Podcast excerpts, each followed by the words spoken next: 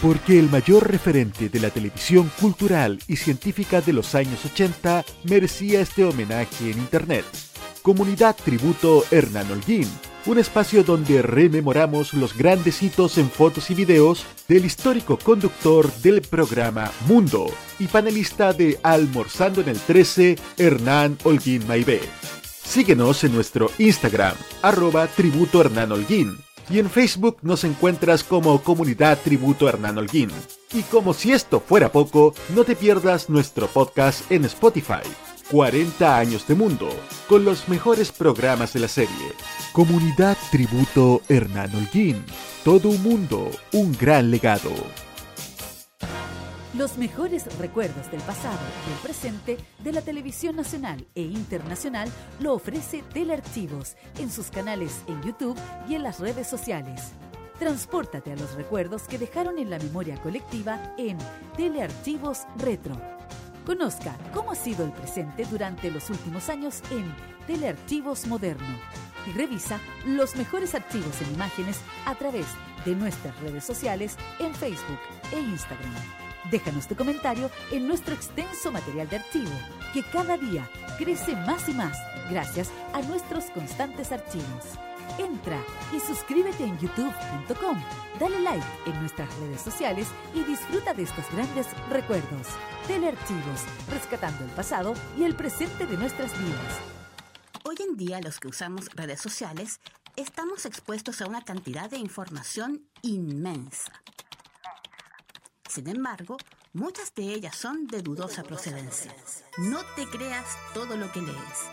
Aprende a detectar noticias falsas, investiga la fuente, contrasta la información y no comparta sin antes verificar.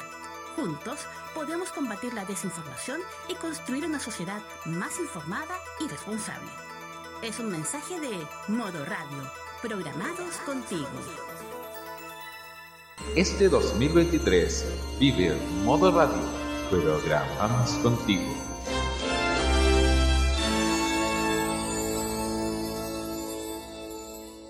Tweets ya está con todos nosotros. Después de que en los últimos años Twitter se llenara de bots de criptomonedas o de ambos extremos, así como también de trolls tanto fachos como progresistas, juntos con las políticas tan particulares por parte de Elon Musk, tan criticadas en el último tiempo, ya está acá la nueva red social que empezó como un anexo de Instagram y que pretende llenar el vacío de aquel pajarito que empezó siendo buen rollista, pero que terminó siendo violento hasta el hartazgo. Dicho nuevo tenor se contagió incluso hacia la televisión, pues al hype no solo nos sumamos quienes cultivamos la cultura tevita, con orgullo por supuesto, sino que también los mismos canales de televisión.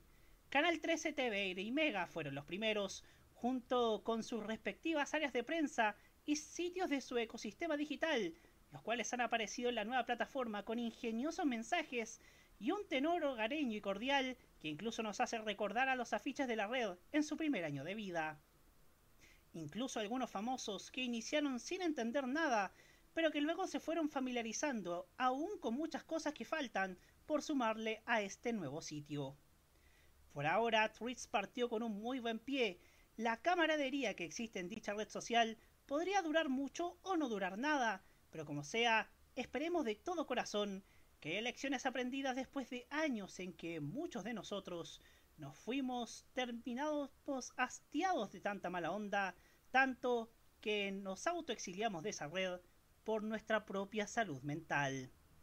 Si de Twitter nos íbamos con dolor de cabeza, Hoy de Tweets nos vamos con una tremenda alegría. Ojalá que se prolongue. Soy Roberto Camaño y así abrimos la cajita. La televisión ha dado avances positivos. La presencia de Cristina Aguilera causó furor en la quinta. Se ha abierto a nuevas tendencias. La gran noticia, que es la promulgación de la denominada ley TEA. Y ha sumado mucha más audiencia. Un verdadero concierto privado en el frontis del Sheraton Miramar tuvieron las fanáticas de Tini. Sin embargo, existen siempre riesgos de retrocesos. Presenta esta manera nuestra Jennifer López, Dani los que podría significar un grave perjuicio a lo que se ha avanzado en los medios. Un operativo policial entonces donde se encuentran armas y drogas en una casa tomada en una casa tomada por extranjeros. Para lo malo, pero también para lo bueno, estamos acá. Y al igual que hace cuatro años, llega Roberto Caamaño directamente desde tvenserio.com junto a sus panelistas para dar inicio a la terapia mental de la entretención y la reflexión de los lunes en la noche. Sean bienvenidos a La Cajita en modoradio.cl. 9 y 6 minutos.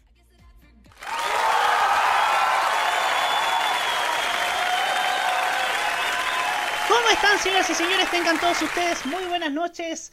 Bienvenidos al capítulo 114 de La Cajita aquí en modoradio.cl. Sintonice desde ya la diferencia en cuanto a programas de sobre la televisión se refiere. ¿Por qué lo digo? Porque, la, porque este es el único programa de televisión sobre la televisión y sobre los medios de comunicación cuyos panelistas no están funados ni tienen causas pendientes por corrupción ni ninguna de esas cosas. Así que podemos estar orgullosos de decirlo cada semana en que comenzamos. ¿ah? Así que sí que estamos contentos. Hoy día estamos con un elenco reducido. Nicolás Eduardo López está de viaje en, en Mendoza, en Argentina, donde anoche fueron los Martín Fierro hubo de todo, homenajearon a, al Chiquitapia, a los, a los que triunfaron en la, en la Copa del Mundo, y también la, el premio a la conductora revelación se lo llevó Wanda Nara. Hubo noticias positivas para Chile, ¿ah? Sí, pues sí, pues sí, pues. Acá uno se pregunta, ¿eso, será, ¿eso habrá sido premio a la premio a la madurez o simplemente fue, fue a un premio desatinado. En fin, que los argentinos lo, lo, expliquen mejor, mejor que nosotros. Pero tenemos noticia de último minuto, queridos amigos. Y es que eh, Don Videoteca, Wanda Nara es la esposa de. o, la pareja de Icardi. Hay, hay una. Hay, una. Hay algo ahí que, que, mejor no podemos mencionar porque no es, no es parte de la línea editorial de este programa. Nos reservamos las opiniones sobre Wanda Nara. Efectivamente, efectivamente. Pero, pero queremos iniciar con una noticia de último minuto que tiene que ver con que hace unos instantes Mega Media anunció que ya llegó acuerdo con Movistar y, y todo, todo lo que inició la semana pasada quedó absolutamente en nada. Así que, queridos amigos, por un lado, buenas, buenas, buenas noticias por lo que está pasando con Movistar, amigas y amigos. Así que, así que eso, pues. Estamos ya iniciando este capítulo con un panel reducido y todo eso, pero siempre bien, bien animado. Y como siempre, saludamos a nuestro queridísimo panel, partiendo por Hugo Cárez Navarro. Hola, Hugo. Hola, ¿cómo estamos, Camaño? Aquí estamos muy bien. Buenas noches, ya, ya con el, ya con el tono de, de, esta radio, ¿ah? Sí, pues. Eh, estamos bien, muy eh, en modo vacaciones de invierno para mucha gente, por eso también el panel más o menos reducido, pero reducido en nombres y en miembros, porque en calidad de opinión, en eso no está para nada reducido, le podemos asegurar. Así que van a escuchar aquí un excelente programa y aquí en el único panel que no, tiene, no ha recibido ninguna, ningún financiamiento de fundaciones. Efectivamente, tampoco tenemos tampoco tenemos tenemos vínculos con ninguna organización así tipo tipo Democracia Viva, Fundación Nuevamente, o Fundación para el Progreso, como cierto programa que se emite en la red los viernes, a, los viernes a las 9 de la noche y que marca 0,1 puntos. Bien, todo, toda crítica o todo halago a este gobierno o a la oposición simplemente se hace por el pensamiento de cada una de las personas de manera libre e independiente. Efectivamente, porque somos independientes de verdad y sí podemos decir eso. Y por supuesto también, también saludamos a nuestro queridísimo amigo desde la, tremenda comuna de Curicó, Martín Correa Díaz. Bienvenido. Hola, ¿se escucha? Sí, se escucha. Se escucha perfecto, ok. Buenas noches a todos. Hoy día tenemos varios temas y bueno. Ay, ay, ay. un- ha sido una- un inicio de semana intenso, especialmente. Y bueno, espero que estén todos bien y que se mantengan pendientes del programa, porque va a estar bueno. Es lo único que tengo que decir por ahora. Así es, va a estar buenísimo este programa. Este programa que tenemos hoy día en la cajita. Ya va a llegar por lo menos Jaime Betanzo a este espacio. eh, en este capítulo 114, reiteramos, un país en sintonía tenemos, está con nosotros. Y quiero iniciar hoy día con esta portada musical, porque hoy día está de cumpleaños una de las artistas que definió el pop de inicios de los 2000, de los de los de la época millennial del pop, ese pop que tanto amamos, que tanto nos gusta, que tanto idolatramos. En fin, el otro día Martín eh, vi un meme que decía de, un de un portal de una página de Facebook sobre Britney que decía cómo olvidarse de esa época en que cada disquera quería tener su Britney. Es, es como Es verdad. Sí, es verdad. Es como si. Es como. Es como acá que siempre copiaban todo el. todo- un programa que va. que esté de moda, ¿no? En fin. Después saludamos a nuestro chatcito. Pero ahora queremos escuchar a una tremenda artista que, por supuesto, fue una de las. de las que estuvo ahí en el. Esa camada de artistas liderada por Britney Spears y Cristina Aguilera. Y es Jessica Simpson, esta tremenda cantante, actriz, modelo.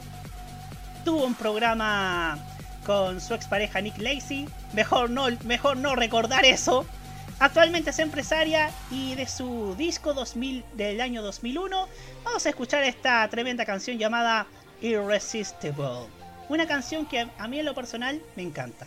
Lo amo. Lo adoro. Así que ya vamos con la cajita para hablar acerca de los 35 años de la guerra de los sábados que terminó con un fracaso gigante.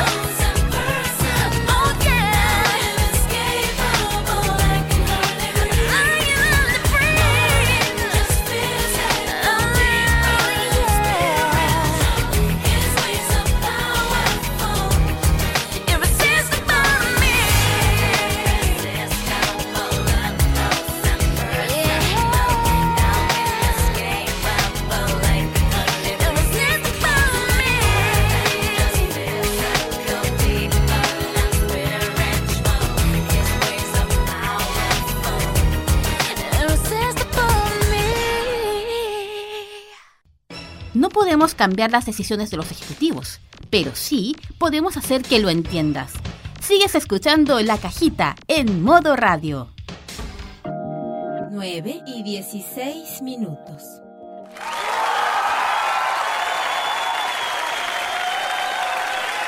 Estamos de vuelta en la cajita después de escuchar a la bellísima Jessica Simpson con Irresistible. Un tema de que amo, de un disco que también amo con toda mi pasión y con todo mi corazón. Pero bueno, vamos a entrar en materia, pero antes saludamos a nuestro querido chatcito que nos acompaña cada semana. Saludamos a César Andrade, a Nico Metrazo, Videoteca MTP, al Guerrero Solitario, eh, y también Michael Maquecoy también nos saluda Reinaldo Coria. Saludos, por supuesto, que hoy día está de cumpleaños nuestro queridísimo Reinaldo Coria Vergara. A quien le mando un cariñoso, un fuerte abrazo de aquí a la distancia desde Santiago Centro hasta Maipú. Muchas felicidades para Muchas hombre. felicidades. Y también recibimos a Jaime Betanzo. Hola Jaime. Hola, hola, ¿cómo están? Buenas noches. Los saludo por mientras desde el teléfono porque estamos con otras labores desde el computador. Pero ya sumándonos como siempre a la cita ideal para hablar de televisión cada lunes como lo es La Cajita. Aprovecho de saludar nuevamente a ti Roberto, a Martín y a Hugo Cares. Muchas gracias, muchas gracias. En fin, queridos amigos, ya estamos, ya vamos con el primer tema en tabla del día de hoy y tiene que ver con algo que pasó, que, que en el cual el mira, mira, mira, mira lo que son las coincidencias. Ah, no, el domingo es el, es el aniversario. El domingo, pero yo, ¿por qué creí que iba a ser justo el sábado? Bueno. En fin. Em, este domingo se cumplen 35 años de la Guerra de los Sábados. Ustedes lo saben. Hay una historia bastante gigante respecto a este tema. Precisamente, gigante nombre. Que es que TVN en el año del plebiscito que definiría la continuidad del candidato de civil, del candidato único, que no se sabía quién era, pero que ya la que ya se estaba cantadísimo para la época en que se se creó este estelar que iba a ser el dictador Pinochet. TVN quería apostar el todo por el todo con invirtiendo grandes sumas de dinero para traer a rostros afines como por ejemplo Jorge Rencoret y César Antonio Santos. En marzo, por ahí por marzo, se acaba Magnetos como musical. Los últimos programas no los condujo Rodolfo Roth, los condujo Mary Rogers. Después vino Clip Clap con el compadre Chris de Radio Galaxia, que saldría de la conducción porque las críticas decían que no se le entendía absolutamente nada. Su lugar lo, tuvo la, actriz, buena moza por cierto, Rosario Adriázola. Y claro, en ese entonces también venía, venía lo que era la temporada de cachureos. 60 minutos se dio de baja y él inició este nuevo noticiero llamado TV Noticias, que condujo este señor que vamos, este el señor Santi junto a Juan Guillermo Vivado. Creo que se intercalaban eh, día por medio. Un día le tocaba a Santi, el otro toca a Vivado, otro a Santi, otro a Vivado y otro a Santis. Creo que ese era el esquema. Y también, pero también la, una de la, otro de los programas, los dos éxitos, los dos únicos éxitos que tuvo fueron la novela Bellas y Audaces y el estelar diferente siempre lunes que, para, que yo lo estuve viendo en, en TVN Play y, y de, hecho era un tremendo, tremendo programa. La mejor inversión que pudo haber hecho TVN en esa época es siempre lunes. Y lo más sorprendente y lo más llamativo es que fue un estelar que se mantuvo por años, incluso con el cambio de régimen de la dictadura a la democracia y la confianza y la credibilidad que tenía Antonio Bodanovich a pesar de todo el tema político. Efectivamente, efectivamente. Ese es la, ese es el gran, ese es el gran tema, ¿no? Que Bodanovich aún, aún con el tema, con estos temas políticos, aún tenía una credibilidad acompañado de Susana Palomino con un, con un esquema que era una mezcla entre periodístico y una mezcla entre y otra mezcla entre programa de, de, de concurso y, y, artist, y grandes artistas invitados, por cierto. Es que le supieron cambiar el esquema del estelar chileno. Porque yo creo que hasta siempre, hasta antes del Siempre Lume, eh, los estelares de Bodanovich Risenberg trataban de imitar a, a los estelares de Santis Bertrán. Sí. Y fue justamente eh, la salida de, de Santi de los estelares de Bertrand lo que significó también una ventaja para el mismísimo Bodanovich de, de poder sentirse un poquito más libre y también de Sergio Risenberg de, de poder generar un, un- un estelar que pudiese también marcar una, algo de pauta de lo que iba a ser también los estelares más futuros, sin ser el precursor, sí yo creo que le otorgó más espacio a temas más livianos y ser un estelar mucho menos acartonado de lo que eran los, los estelares de Canal 13, o por lo menos los estelares de Bertrand. Efectiva- efectivamente. En fin. Pero lo que nos convoca en esta. en este haz de amor. En este. en esta reflexión. es lo que apareció hace pocas semanas en TVN Play. El usuario de YouTube es todo lo que hay. Tuvo los huevos de subir el primer programa. que se subió en medida de estreno. Estamos hablando, por supuesto, de. Porque hoy es sábado. Estuve viendo el primer programa. Y la verdad, la verdad, la verdad, se, se entendía por qué, por qué le fue tan mal. Voy a hacer una, un breve review. Se notaba que había muchos tiempos muertos. Se notaba que a veces iban pedaleando en el aire. Cuando hacen el primer concurso que es del, del, automóvil. No, además de que no había ni siquiera emoción, tampoco tam- también se echa a perder el, eh, el computador que seleccionaba el ganador. O sea, ¿qué podría malir sal? Hubo mucha, mucho, mucha lentitud en lo que eran los concursos. Hubo también mucha, mucha poca velocidad, poca agilidad en lo que era el, lo que era el programa en sí. Y se entendía por qué, de hecho, le fue tan mal y le fue como le fue. Eh, un, un programa así, o sea, tenía como. Se iba como en 20 minutos en una sección en directo. O sea, también a, eso añadamos lo del concurso ese el Rock and Gold, que era una mezcla entre fútbol americano, que no se entendía bien qué era, y que era algo, y que era quizá un experimento que sencillamente no, no cuajó, sencillamente. Em, claro, y debo decirlo, cuando yo estaba viendo ese programa, cuando estaba, no solo en TVN Play, sino que cuando este, cuando es todo lo que hay, subió el capítulo al, a su cuenta de YouTube, obviamente lo descargué.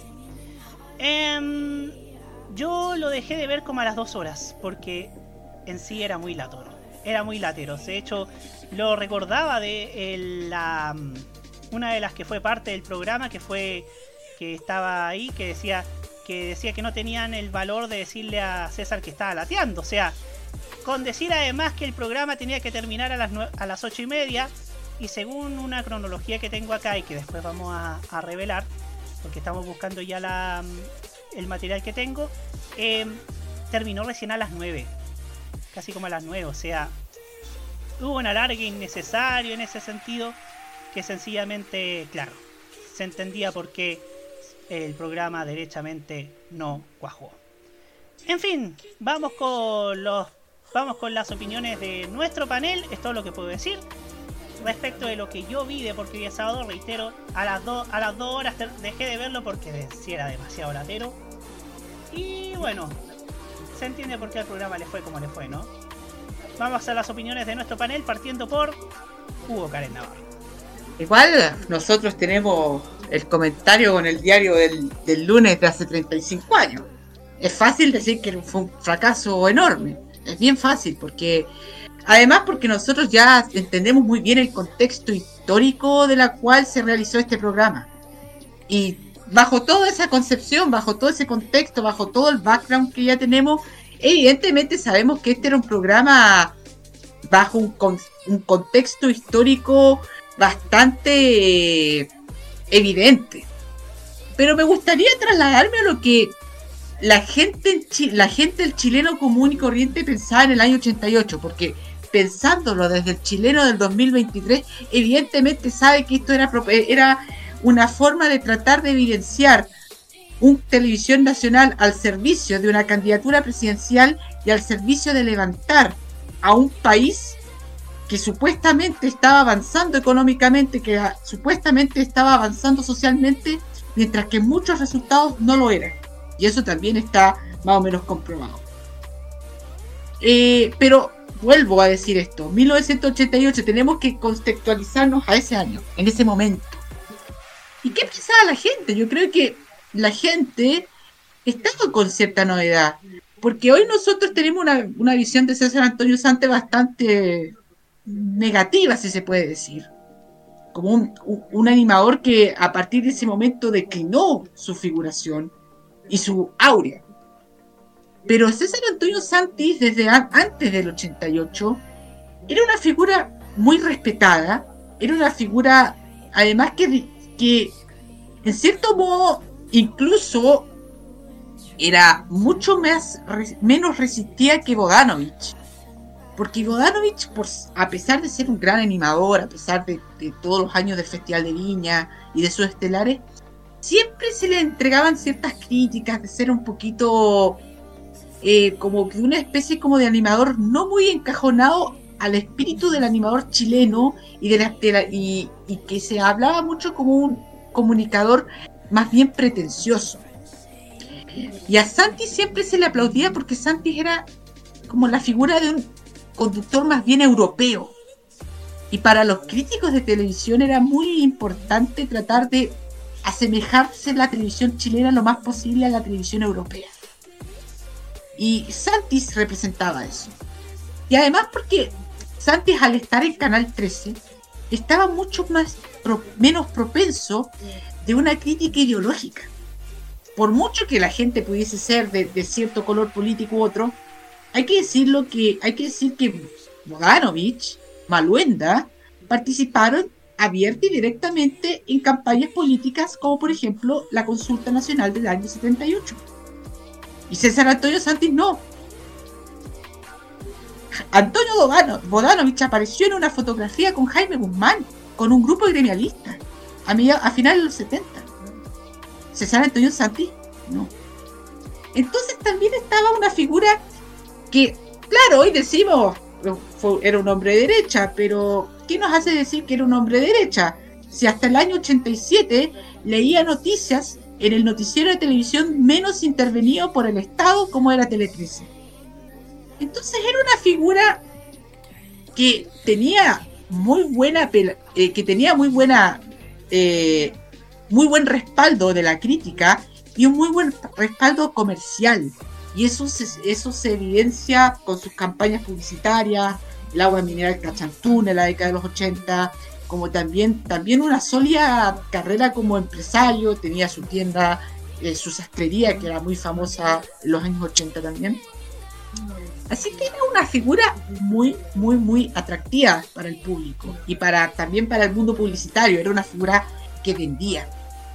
Y que yo creo que en cierto modo el tratar de realizar, porque hoy es sábado, tratando más que competir con Sábado Gigante, con emular Martes 13 y el estilo de conducción parsimonioso que significaba Martes 13, quería entregarle una alternativa a lo que era la lógica de Don Francisco. La lógica de Don Francisco, gritón, eh, a veces medio prepotente, a veces un poco eh, lasti- lastimero, a veces también un poco abusivo con, los, con el público, pero que le iba muy bien.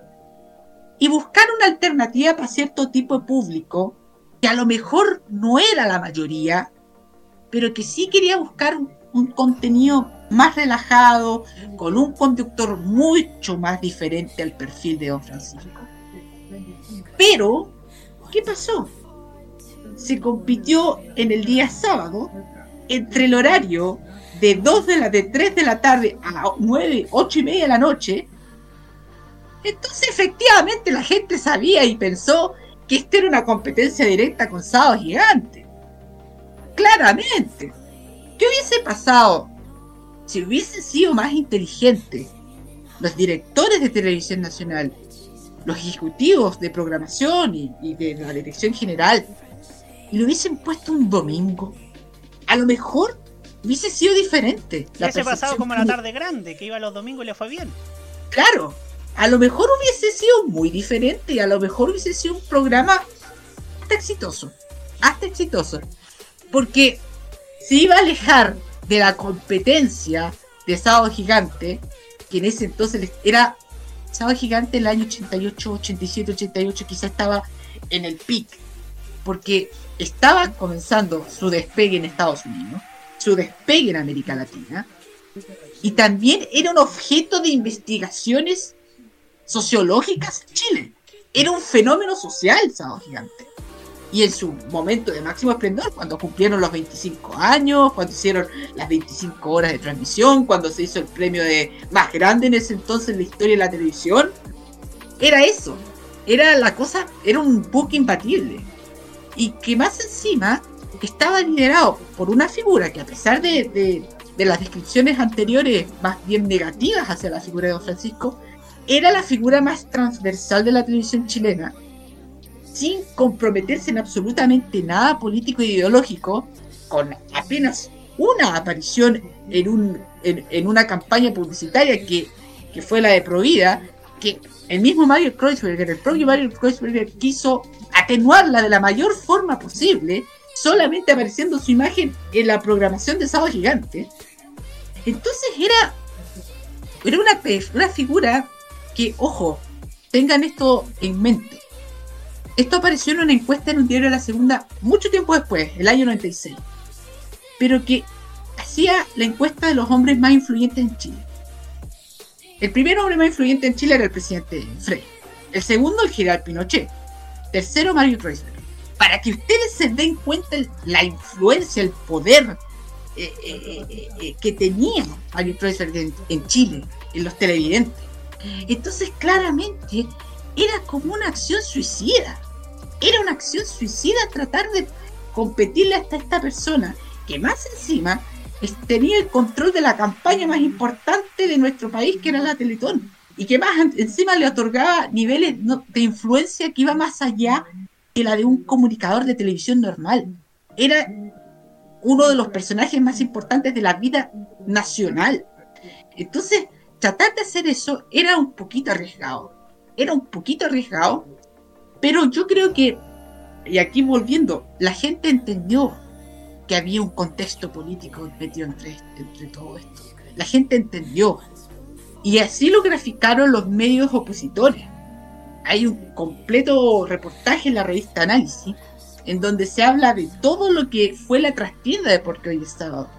De cómo se gastaron millones, millones de pesos para hacer ese programa. Y se nota mucho en el primer programa. O sea, se nota reportajes en el extranjero, entrevistas en Brasil, en Italia, entrevistas a Julio Iglesias, era una cosa increíble que no creo que ni siquiera el presupuesto de Sábado Gigante lo podía hacer. Entonces la gente sí entendió que había un trasfondo político dentro de ese programa. Tratar de mostrar algo que no lo era. Un Chile que no lo era. Y Sábado Gigante, sin ser un programa que reflejaba el Chile real, el, o, o sea, parte del Chile real, porque sí, había una clase alta muy exitosa, una clase media pujante en ese momento, pero había un, al menos un 40% de población pobre en las estadísticas tradicionales. Otros dicen 65. Y ese era el Chile real, o sea, era el parte del Chile real muy grande, muy, muy, muy, muy transversal además. Y porque hoy es sábado, era un programa que mostraba un Chile muy, muy, muy reacio a lo popular y eso también fue algo que la gente, el televidente, entendió que ese programa no identificaba a los chilenos tal como lo era. Y en un programa transmitido por la Televisión Nacional de Chile, que se supone que tiene que transmitir la identidad nacional de su forma más transversal. Y no lo mostraba. Era un público, era tratar de hacer un programa tipo martes 13, toda la espectacularidad, con todo el presupuesto y con toda la magia que tenía, porque era un programa de, de gran nivel de producción, no solamente por los artistas, sino por los musicales, tratar de hacerlo, deshilacharlo y tratar de ponerle componentes de sábado gigante. Entonces, eso no iba a funcionar. Y menos no iba a funcionar compitiendo con sábado gigante. Sí, yo reitero, a lo mejor ese programa pudo haber sido diferente y le pudo haber ido bien si hubiese sido en otro día o si Santos hubiese hecho un programa similar a martes 13 en la noche, incluso el día sábado. Porque Que era la ojo, idea inicial, de hecho. en los países europeos, en España y sobre todo en Francia, los programas estelares van los sábados en la noche. Y eso hubiese sido muy bastante bueno. Además, con este dato, 1988 no hubo, eh, eh, Mario dejó de hacer Noche Gigante. Así que pu- pudo haber sido una oportunidad de oro, pero que justamente eh, eh, el nivel de, de ambición de televisión nacional, no quiero hablar tanto de Santis, porque esto tiene que ver más allá de, de su propia figura, sino de, de canal de televisión nacional, de, querer mostrar una televisión de un país ganador, los terminó traicionando. Y la gente lo traicionó no solamente a través de, de cambiar la sintonía, sino a través del voto, el 5 de octubre. Entonces, es una demostración clara de que la televisión chilena no se puede despegar ni desligar del contexto político y social de, su momento, y sobre todo en años tan trascendentales como 1973 o como 1988. No se puede desligar, por mucho que uno trate de, contextualizarlo, de ponerlo eh, bajo, la, bajo el prisma de entenderlo bajo esa época, pero sí la gente entendió que se le estaban quitando programas muy queridos y que mostraban a un país eh, a la dimensión más popular de Chile como el Festival de la UNA y que se lo cambia por este rémido de, programa que un programa más misceláneo mediodía en Chile con buenas intenciones porque además trató de, de mostrar a Chile eh, en vivo que también es algo encomiable pero que justamente la gente igual la gente entendía muy bien que qué era lo que quería mostrar TVN, qué era lo que se quería mostrar en el TVN del año 88. Y, que por esa razón la gente dijo, no, no, no, mejor dicho, no, no. Y bueno, eso significó que este proyecto fracasara. Se trató de solucionar algo en su momento poniendo el horario estelar en la noche. Le fue algo mejor incluso en la noche, pero claramente nos acordamos del fracaso más que cualquier otra cosa. Y ni siquiera nosotros hemos hablado de Cecilia Boloco, que era la gran incorporación que prácticamente ya ni siquiera se le habla a Cecilia Boloco cuando se le entrevista sobre esa participación en ese programa. Prácticamente nos acordamos de ella desde martes 13 en adelante. Y, y también, o sea, yo creo que eh, además fue muy inteligente Cecilia Boloco porque si bien estuvo en la televisión nacional del año 88 con ese claro propósito eh, partidista y de campaña, al fin y al cabo no quiso comprometerse más allá de su programa de televisión porque se sabía que si apareciera en algo más político hubiese sido muy, muy, muy comprometedor. Ya había hecho un par de cosas bastante sospechosas, si se puede decir, el año 87, especialmente luego de una entrevista en, eh, en una conferencia hablando sobre el atentado a María Paz Santibáñez, pero que rápidamente entendió que eso podía significarle algo muy negativo a su figura y a su imagen y se salió del charco, se salió del charco, se salió del charco primero dejando a Televisión Nacional el año 88, yéndose a Canal 13 y después yéndose al extranjero a hacer su carrera que todos sabemos que fue muy exitosa. Entonces, más que eso, más que nada eso, hablar de un programa que también evidenciaba, de- a pesar de sus aspectos negativos, sí se puede también decir que la televisión chilena, a pesar de todo lo que hemos hablado, sí tenía un alto nivel de producción, un alto nivel de calidad, con, con- con periodistas muy comprometidos en la hora de hacer su, su- su labor, con gente como Ricardo Astorga, como Carlos Pinto, gente que realmente vale, valían la pena y, y además se, se agradece mucho el nivel de escenografía, el nivel de postproducción que, que evidencia ese programa, por mucho que sea en su, en, en- en su nivel de contenido, a lo mejor no era atractivo, sí, sí tiene nivel de atractivo la escenografía, el nivel de cómo se, se desarrollaban los tableros, los escenarios, bueno, reitero eso. Era un programa en ese- que, que valía valía la plata en ese sentido. Se nota que se invirtió en ese ámbito bastante bien, pero en el otro, bueno, eso es más discutible. Y más que nada eso, o sea, un programa muy ambicioso y que claramente denotaba algo más allá, una finalidad que iba más allá de, de- solamente mostrar un programa de entretención, sino también tratar de mostrar algo que, que- que sirviera para el régimen, algo que sirviera para el régimen, pero sin mostrar la imagen de Pinochet o la señora Lucía, sino mostrar que el país iba bien, el país iba eh, hacia un destino económico bastante positivo. En ciertas cosas sí iba bien, pero ojo, todavía no se recuperaba de la crisis del 82. Eso es un dato importantísimo. Creo que ese año recién el Producto Interno Bruto del año 88 era el mismo del año 81. O sea, el farrazo el fa- eh, la gran farra del 82 recién se recuperó el año 88. Para que más o menos entendamos también eh, cómo estábamos económicamente. Y eso significa que ni siquiera el PIB per cápita era el mismo que el año 81. O sea, eso significa que, Chile aún estaba bastante atrasado en ciertas cosas a pesar del éxito de las exportaciones, a pesar de, haber atenuado la inflación, que sí son hechos ciertos. Eso sí, podemos decir que a la gente no le estaba llegando ese éxito, no le estaba llegando ese progreso. Y por eso, la principal razón por la que las personas votaron que no el plebiscito no fue por los derechos humanos ni por la represión, sino por la economía. Con eso termino. Muchas gracias, Hugo Karen Navarro.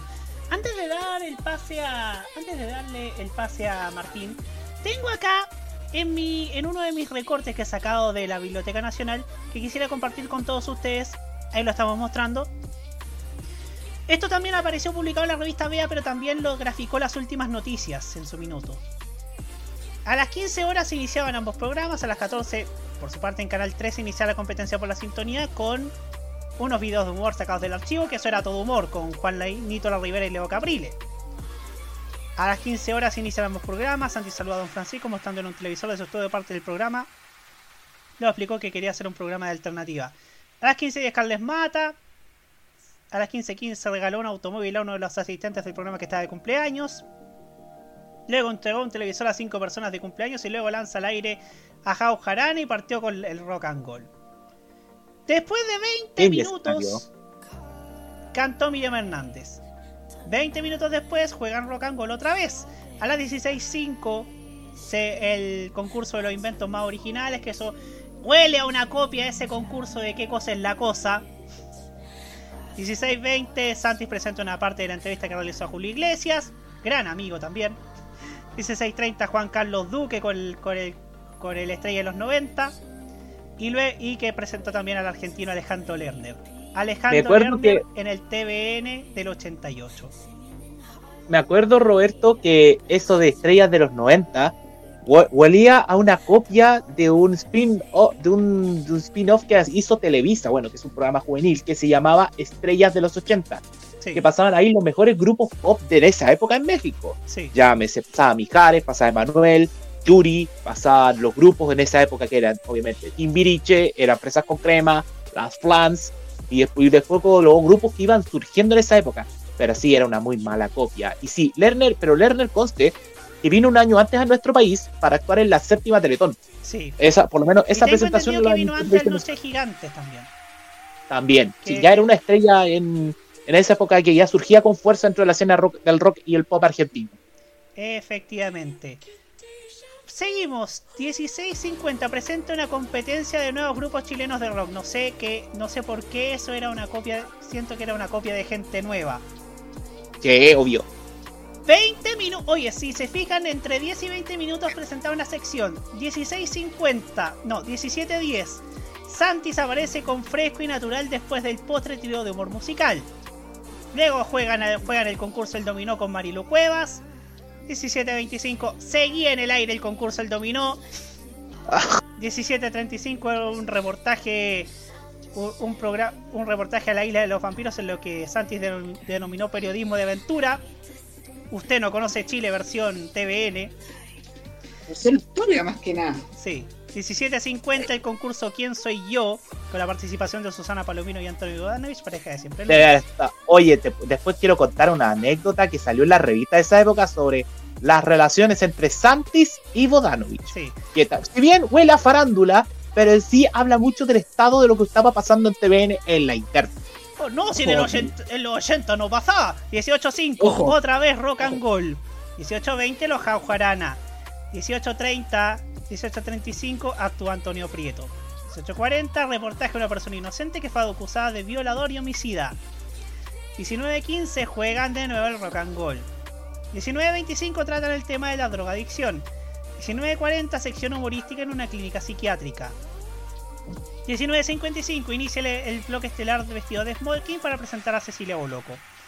20 horas Cecilia Boloco, sugerente en cuadro musical, el de, el, de Dirty Dancing. Sí, de Time of My Life. 20.15 un mimo y gimnasta cómico internacional. 2025 concurso no muy novedoso, títulos y palabras para, para adivinar. 2050 Roberta Flack, cantante norteamericana, pudo ser más brillante esta sección estelar. 21 horas más Roberta Flack y recién terminó a las 21 horas con 8 minutos. Y por el otro lado, obviamente no vamos a dar todo lo que todo lo que hizo Sábado Gigante, pero Sábado Gigante ya había terminado a las 20.15. Obvio, eran Era la hora respetuosos que del horario. terminaba. Sí, pues, eran muy respetuosos el horario. Era la hora que terminaba también, o sea, era prácticamente era respetuoso con los horarios y a las 20.15 y, y entre los 15 minutos el ritual del hasta mañana, el un día y toda la y todos los y todos los comerciales entre programas. Para que vean Claro, que eran como 10 vendía minutos. bien. No, pero ojo que igual yo creo que la estrategia de llegar hasta las 9 de la noche también tenía que ver con algún gancho, o sea, no era solamente un, algo que fuese latero, sino también que yo creo que se quería hacer algo diferente, Claro, me imagino. efectivamente. Ahora ahora ahora retomamos nuestro panel y seguimos con Martín Correa Díaz. Ok. Se escucha bien, ¿verdad? Sí, se escucha bien. Ok, perfecto. Bueno, yo obviamente no había nacido en esa época y no tuve mucha noción de este programa hasta, hasta hace varios años. Y por lo que sabía fue un fiasco tremendo. Y en parte yo siento que fue como uno de los como fue la una de las estacadas finales para TVN a finales de los 80. Porque pongámonos en contexto. TVN era como la fue la cara de la dictadura, tenía el prestigio por los suelos y venían muchas pérdidas económicas desde hace bastante tiempo. Solo que en ese tiempo yo siento que la gente no se daba cuenta, al menos el público en general. Y este programa fue un flop, fue un fracaso tremendo. Y al menos por lo que sé, yo siento que fue fue por varios factores. E incluso siento que dentro de todo podría haber funcionado. Y como dijo Hugo, haberse tirado al estado fue literalmente un suicidio. Y eso creo que todos lo tenemos claro. Porque, ¿cómo mierda quería intentar competir con Estados Gigantes? En 1988, cuando ya estaba más consolidado que estaba demasiado consolidado. Era imposible luchar contra Estados gigantes en su horario, en su ley, en ese momento. Especialmente con un programa de TVN que, tenía, que era un canal que tenía la credibilidad por los sueños. Y no fue solamente con porque había estado con que se notó. Pero este programa fue el golpe final y con el que más se, de- se mostró que las cosas no andaban bien. Porque hasta donde yo pude investigar, un programa de Porque Hoy Sábado equivalía a 6 del Sábado Gigante, si no me equivoco. Era muy caro. O sea, sí, se podían, gracias a eso invitaban a artistas de renombre, como mencionaron ahí a Roberta Flack. Creo que también invitaron a la Toya Jackson, la hermana de Michael. Sí. Pero no le sirvió porque tengo entendido que era un programa aburrido. No era tan ágil como era Sábados Gigantes. No tenía como... ¿Cómo decirlo? Siento que no tenía la chispa que tenía Sábados Gigantes. Y se notó mucho. Y al final, por, esto tenía como. Podría haber triunfado, como dijo Hugo. Porque tenía rostro, un rostro consolidado en su conducción, que era César Antonio Santis. También estaba Cecilia Boloco, que todavía estaba en la cresta de la hora por haber sido Miss Universo el año anterior. Y no sé, creo que lo pudieran haber hecho funcionar. Pero como dijo Roberto, no era lo más entretenido del mundo. Siento que la gente en parte se aburrió y por eso no terminó funcionando. Y fue una, como ya dije, fue una de tantas cosas que terminó fallando en TVN a finales de los 80. Entre, estaba, además de porque hoy estaba, también estaban programas como Clip Club, que fue el sucesor del magnetoscopio musical y que tampoco consiguió tanto, tanto éxito como, se esperaba. El, el programa del mediodía, Mediodía en Chile, que también falló, a pesar de que había empezado bien cuando estaban viajando por distintas zonas de Chile. Y entre varios que hicieron notar que TVN no estaba bien. Y haber intentado contraatacar a Sábados Gigantes con un programa así, de gran envergadura, y que a la gente no le haya terminado gustando, fue un movimiento muy arriesgado y que obviamente no salió bien. Eso es lo que tengo que decir por ahora. Muchas gracias Martín Correa Díaz. Y ahora le damos el pase a nuestro queridísimo Jaime Betanzo. Llamó mucho la atención varias cosas de las que dijo Hugo Cárez Navarro. Por ejemplo, los estelares que van los sábados en Europa. Se le olvidó uno en especial y no está en Europa, está en Estados Unidos. Me refiero a- a- al clásico Saturday Night Live que pasaron múltiples estrellas que han sido figuras del cine y la televisión. Por ejemplo, Jim Carrey o el conductor del lecho que hoy emite DirecTV, Jimmy Fallon. Ejemplo ejemplo de cómo funciona Saturday Night Live. Han habido tres intentos de defenestrar a Sábado Gigantes, solo resultó uno. Fue sábado en el 9 con Enrique Maluenda. Y eso fue en el año 71. Del 71, y casi hace que Mario Kreuzberger se vaya de Chile hacia Costa Rica. Que incluso el propio Enrique Maluenda a las semanas le dice: "No, El que se va de acá soy yo porque me ofrecieron irme a Centroamérica a mí. Me voy, te dejo la vía libre. A partir de ese momento, sábado en el 9, cayó en el rating. El director era un viejo rival de Mario Kreuzberger. Un viejo rival en la esta gráfica y en la televisión. Mire. Después vinieron un programa en los 70 también hecho por TVN conducido por Juan La Rivera. Y para qué decir de uno que tiene nombre parecido a cierto programa que viene de cierto país caribeño emitido en nuestro país por cierto canal de dos dígitos. ¿Sabes a qué me refiero, Roberto? ¿Cuál? A Sábado Espectacular. Parecido a Sábado Sensacional, conducido por Fernando Alarcón el año 86-87 que estuvo a punto de ponerle por las cuerdas a Sábado Gigante con pruebas de pruebas extremas. Esas de aros en llamas con motociclistas. Todas esas pruebas hicieron en su momento al rating Mario Kreuzberger. Y el propio Fernando Alarcón dijo, bueno, Don Francisco me copió después eso y le fue mucho mejor. Él por eso siguió insistiendo con los chistes de Pepito TV diciéndole el famoso Guatón copión. Sábado tiene múltiples errores. Mucho gasto o mucha, mucho pescado y carne para tan poco gato. Un programa así los sábados, si tú vas a competirle a Mario Kreuzberger, no le compitas con más plata. Compítele con ida vasitas a la calle. Ahí yo creo que se equivocaron. Demasiada señora Elite, demasiado joven zorrón que viene de Las Condes, Vitacura, el joven que se ganó el auto.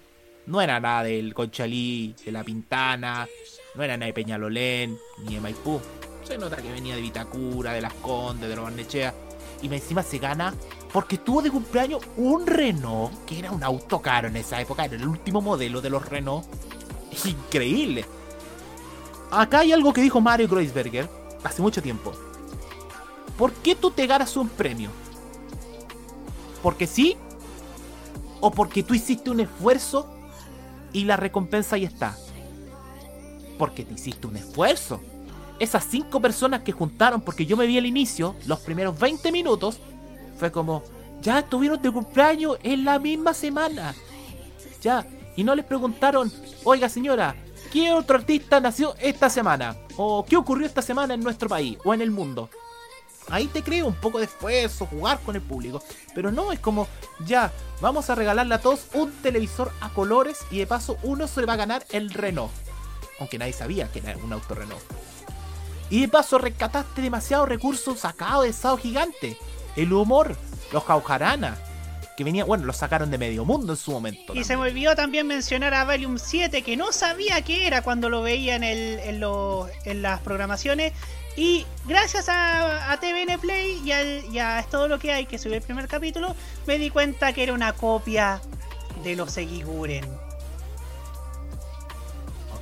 Los Ikigunen es la mejor puesta de mofa en la escena chilena. La familia de clase alta que la tapa con la crisis económica. La, la Pía y el Pompi es el mejor ejemplo hecho por Coca Guasini y García Huidobro más las dos personas que eran torrantitos, que eran obviamente el Caroca y la Cita Prisi, que eran los Robles y la Malucha Pinto. Pues venía otro personaje que lo hacía Ramos Faría.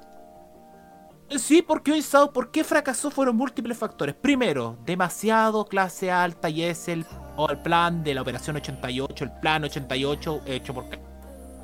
Mostrar el país ganador. El que somos millones. Afuera fueron 3 millones 110 mil votantes por el sí contra casi 4 millones por los votantes del no. Y habían como Se- 5 millones de pobres, si no me equivoco, Gokare. millones, además- además 5 millones de pobres. Eso es una cifra que se, se ratificó definitivamente que el milagro económico no existía. Apenas como dijo Hugo, el producción se vio el 88 el mismo Producto Interno Bruto que se logró el 81. Además hay un detalle más, Chile está ta- tratando de salir nuevamente de la zona de catástrofe porque un año antes se inundó Chile y el 85 fue el terremoto, que incluso crearse impuestos especiales para la reconstrucción o hoy día el maldito impuesto específico a los combustibles. Volviendo porque hoy es sábado, ¿tú- ¿cómo ustedes ven a César Antonio Santos? Cartonado, elegante, buenos modales, simpático, cercano. Hola, ¿cómo está? Muy bien. Oiga, ¿quiere participar? Venga para acá. Venga. Tú no prendes a una clase popular así. ¿Qué es lo que busca la clase popular? Un tipo como Mario Goldberg, que decía Mario Goldberg cuando salía al programa. Hola, muy buenas tardes, bienvenidos. Estos son nuestros sábados gigantes. Hoy día vamos a tener nuestras secciones como siempre. Tenemos su majestad la música, vamos a tener todo el humor con el departamento soltero. Y por supuesto, un automóvil cero kilómetros que usted pueda participar con Soprole. Era un animador lúdico, era un animador entretenido. Tal como dice Hugo, tenía a veces aire que se, le subió un poquito al chorro. Como siempre, cuando molestaba a la persona, cuando le hacía el concurso de las frases, el de Sábado Gigante. Ahí porque se aprovechaba el viejo y se reía. O con Don Manuel, por ejemplo. Entonces a la gente le gusta ese animador. Es lo mismo que pasaba con el efecto del Festival de la Una. A la gente, ¿por qué le gustaba Maluenda? Porque él siendo también un tipo acartonado, se complementaba muy bien con las clases populares, tenía el humor de Mino Valdés. Y además venía la- de Centroamérica, venía de Perú. Venía de, centro, venía de Perú, que pa- eh, comparado, Chile es, mucha, es más grande la pobreza. Tipo sabía, además de tener a su gran amigo, un hombre también muy popular como el señor Augusto Ferrando. Entonces, creo que hay varios errores. Primero, apostar por un tipo tan elegante para un programa supuestamente popular. No cuajaba. Segundo, nuevamente intentaste competirle a Mario Kreuzberger, pero no te sale. ¿Qué que hoy es sábado se atrevió a competir un domingo? No lo sabemos. Sabiendo que el domingo era más fácil ganarle a Canal 13, porque Canal 13 que tenía los domingos de la tarde, Deporte Color, el programa de los goles del fútbol con Tito Fuyú y Néstor Isela, que fue como el padre a fútbol. Y además, si querían hacerlo el sábado, ¿por qué no meten a Enrique Maluenda? Sabiendo que era un animador que agarra masas y, y ya una vez defenestró a Mario Kreuzberger. O sea, ¿qué queda para la gente liderada por Jorge Soiza y Arturo Rodríguez? ¿Para a Arturo Rodríguez tantos años? ¿Compitiendo? Eh, mejor dicho, no compitiendo, estando al lado de Mario Kreuzberger. Canal 13, porque él sale. Canal 13. Ahora sí, Hugo. Eh, Jaime. Y mejor dicho, existía la base de hacer un programa súper exitoso un día domingo que lo hizo Maluenda, que fue el Tingo Londango. Imagínate, Dinko Londango tenía sus premios del Copihue de Oro, musicales, invitaban artistas extranjeros, Lo instrumentos y acompañaron al récord de locución que hizo Juan Carlos Gil cuando era locutor de la minería. Entonces, ahí hay un enfoque muy malo programa. Además, Santis no era para ese tipo de programas porque sí, ya su método de animación ya era lento, era elegante, era para un estelar. Hubiese hecho un porque hoy es sábado como un eh, verdadero estelar. Ah, porque tal como lo dijo Hugo, el 88 ya no fue más Noche Gigante. Y recién lo tuvieron que volver a sacar al monstruo el 91 cuando el programa ya no lo producía Canal 13, sino que lo producía Univision. Era de hecho una coproducción entre Canal 13 y Univision. Entonces, y el 89, la única vez que hizo eh, Don Francisco un estelar fue para lo mejor de Sao Gigante, que luego se vendió en VHS a Chile y a, Estados Unidos. Tiene a nuestro amigo Alfredo Ochoa el archivo VHS, tiene ese material, que es interesante, porque habla de toda la historia de Sao Gigante y entrevista a los personeros de Chile, también a los personeros de Estados Unidos, entre ellos a Pedro de Bull, a Yerúa y a las modelos. Porque el sábado no tenía ritmo, siento que era demasiado forzado, el rock and roll era, solo una cuestión para poder meterle resultados a la polla de gol. No quiero decir si la, si la Rock and Roll siempre ganaba la U, porque ahí sería un verdadero chiste triste que haya ganado todas las partidas la U ese año, sabiendo que la U descendió el año 88. Y claro, el Rock and Roll tenía auspicios caros. Tenía auspicio de Adidas, de las bebidas free y por supuesto la polla chilena de beneficencia metía plata. Huguito, ¿qué querías decir? Porque esto, a mí me gusta este tipo de conversación. La FRI compitió en los dos canales, tuvo auspicio en los dos, en los dos programas, se supo aprovechar bien el tema. Sí. Sí, porque está, sí, porque además recordemos que también tení, que también tenía tenía una tenía su aviso en el en la película extranjera junto a LAN Chile. Claro. Que saber muy bien vender ese producto. Y, pero de todas formas, el final de Free fue muy triste, tanto así que los ejecutivos ese mismo año decían, no, vamos a volver a meter gente, no fue tan tonto. Fue me, mi timota, volvamos también con... El tema es que porque hoy es sábado, si no le fue bien es porque yo creo que competir un formato tal lenteja, eh, con demasiado rápido, demasiado lúdico, muy entretenido, los sábados gigantes de Don Francisco, muy diferente y marca mucha diferencia. Y eso habla también los resultados, porque ni siquiera sacando a les pudiste dar vuelta al resultado. Y primero que todo, Mario, y ¿sabes qué? Lo decía Hugo de la, de la famosa encuesta, es verdad. Y lo resaltó el programa Contacto dedicado a Don Francisco cuando se le entregó la estrella de la fama del 2001. Que en una encuesta estaban solamente tres personas. El presidente de la República, el comandante en jefe del ejército y Mario Kreuzberger. ¿Y por qué Mario Kreuzberger? Primero, animador que acarreaba las masas. Segundo, hombre que forjó tal vez el modelo económico solidario de financiamiento como lo ha sido las campañas de la Teletón a través de la colecta. Tercero, un hombre que no tiene compromisos políticos, porque es un hombre que sabe moverse de un lado para otro, tanto lo hizo en el régimen donde no se decidió poner la mano al fuego, a pesar de aparecer, a pesar de que se encontraron fotos de Don Francisco saludando de mano a Pinochet, esa mítica del 88 en blanco y negro, después una que apareció con lentes, después en los 90 con, con los gobiernos de la concertación, el gobierno de Sebastián Piñera, hasta hoy con el gobierno de Gabriel Boric, que hoy día demostró cercanía sobre todo para los financiamientos del Estado chileno, para la creación de los institutos de la Teletón, que son varios, además de escuchar la propuesta del gobierno de incluir a personas TEA dentro de los institutos. Entonces, ahí son varios factores y eso habla del por qué, porque hoy sábado le fue tan mal. Y me acuerdo por último, para cerrar, la mítica anécdota de un hombre que ya no está acá, Gustavo Cariaga, que fue asistente de producción de Porque hoy es sábado. Cuando terminó el primer programa, Cariaga se metió al baño a llorar de impotencia. ¿Y por qué se metió a llorar de impotencia? Porque obviamente esto no era lo que él quería. Demasiada presión, demasiada inversión, demasiado foco en el programa de Santis como para que terminara todo mal. Y así siguieron varias fechas. Y también eso le pasó a Cecilia Boloco. Se sintió desplazada, sintió demasiado la presión y fue a lo mejor retirarse a tiempo. Y lamentablemente fue la tumba para un hombre que televisivamente y para la radio era demasiado pro elegante y tenía una gran credibilidad en esos años como lo era César Antonio Santos. Comprometerse en el canal estatal sabiendo que estaba en Universidad Católica Chile Televisión, en un canal donde tenían la apertura ciertos músicos y actores, ya era difícil. a pesar de ser reservista de la FACH, porque César Antonio Santi, un detalle que muy pocos saben, pero él es reservista de la Fuerza Aérea de Chile. Y, siendo él de la FACH, estaba metido en Canal 13, porque perfectamente le pudieron haber dicho, no, siguiendo más en televisión nacional. Pero recuerden que a Santi lo echaron el 74 por el escándalo de la productora Mariposa con, eh, con Gonzalo Bertrán y con Horacio Savera. Que al final los perjudicados fueron Santi y Bertrán, donde al año 75 se terminaron yendo a Canal 13 definitivamente. Eso no es, eso es la, eso es lo que quería complementar respecto a esto que teníamos planteado hace mucho tiempo tocar el tema de por qué hoy es sábado. Y mira qué bueno con Roberto co- compartiendo todo este material en, en el programa. Efectivamente, estimados, muchas gracias. Y ahora saludamos a nuestro chat y vamos a leer algunos de los de los de los comentarios que han estado bastante activos con este tema. Eh, Videoteca MTP me dice, aprovecho de criticar a TVN Play por su aplicación para Smart TV. No van ni 15 minutos de ver un programa y se queda pegado sin posibilidad de seguir viendo contenido. Eh, he leído una crítica también que la comparte, eh, por ejemplo, el Seba Arce también que, la, que tenía esa misma crítica.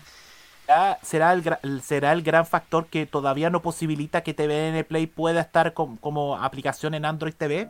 ¿Quién lo sabe, no? Eh, ¿Quién sabe, no? En fin. Deben estar eh, ultimando esos detalles y bueno. Em, archivos en VHS. El primer programa de Porque Sábado, en su mayoría todas las secciones eran en vivo. En ellos se entendían los tiempos muertos que tuve la facilidad de dar regalos grandes sin ninguna emoción. Juan Esteban Valenzuela Rodríguez, gran amigo, un gran saludo, nos dice: César Antonio Santis es la versión aburrida del Guayo Riveros. César Andrade, no olvidar que porque sábado fue parte del fracasado Plan 88 que implementó TVN en la dictadura. Sacaron varios programas consolidados como el Festival de la Uni, Magnetos con Musical y otros programas. Colocaron programas que la, la- que la gran mayoría fracasaron, salvo siempre el lunes que siguió hasta el 93. Ahora, y me acabo de acordar de esto, y antes que se me olvide. ¿Saben en qué terminaron los estudios de porque hoy es sábado? En esa, en esa institucional de Somos el Mundo del 89. Semi institucional. Videoteca MTP. Sobre eso, el propio Enrique Maluenta señaló en un TV no TV que el objetivo de las autoridades de- del 7 ese año era ganarse la clase alta porque ya tenían al pueblo con ello. Programas como Mediodía en Chile iban dirigidos precisamente a la BC1 y sorprendió que porque el sábado fuese la versión pituca de Sábados Gigantes. Sin mencionar que nadie dentro del canal quería competir con Sábados Gigantes. Nadie. Si el poner porque hoy es sábado en un domingo significaba sacar, sacar del aire el happening con Ja, igual se les iba a venir el mundo encima el 7. Ah, eso era lo otro, po. Tenía ahí encima el Happening, po. No, El Happening vivió en esa época ya una fractura nuevamente entre Rabani y Pedreros que implicó la salida de Jorge Pedreros con su esposa Gladys del Río ese año, a fines de ese año 88. Sí, en julio. después de se hecho. cambió todo el formato. En julio. ju- mira, julio, o sea, capté varios episodios del Happening. Creo que vino el rey por usarlo. Y es sin. Fue, fue todo al revés en el 90. Si todo el Happening fuera de TVN, reingresaron Clyde del Río con Jorge Pedreros para hacer ese intento de Happening más suave llamado Domingo 7. Ujú. Video, eh, Archivos en VHS nos dice, y en diciembre del 88 las encuestas de la tercera salía quinto como posible candidato presidencial. Sí, te- te lo Pero decíamos. lo otro, fíjate, un tema que siempre se ha hablado, eh, los temas políticos que podían acarrear a Mario Kreuzberger. Eh, esa justamente era un tema. La encuesta. ¿Quién hubiese parecido quinto en la encuesta? ¿Quién me hubiese parecido? Pa- el pro. eh, Agos.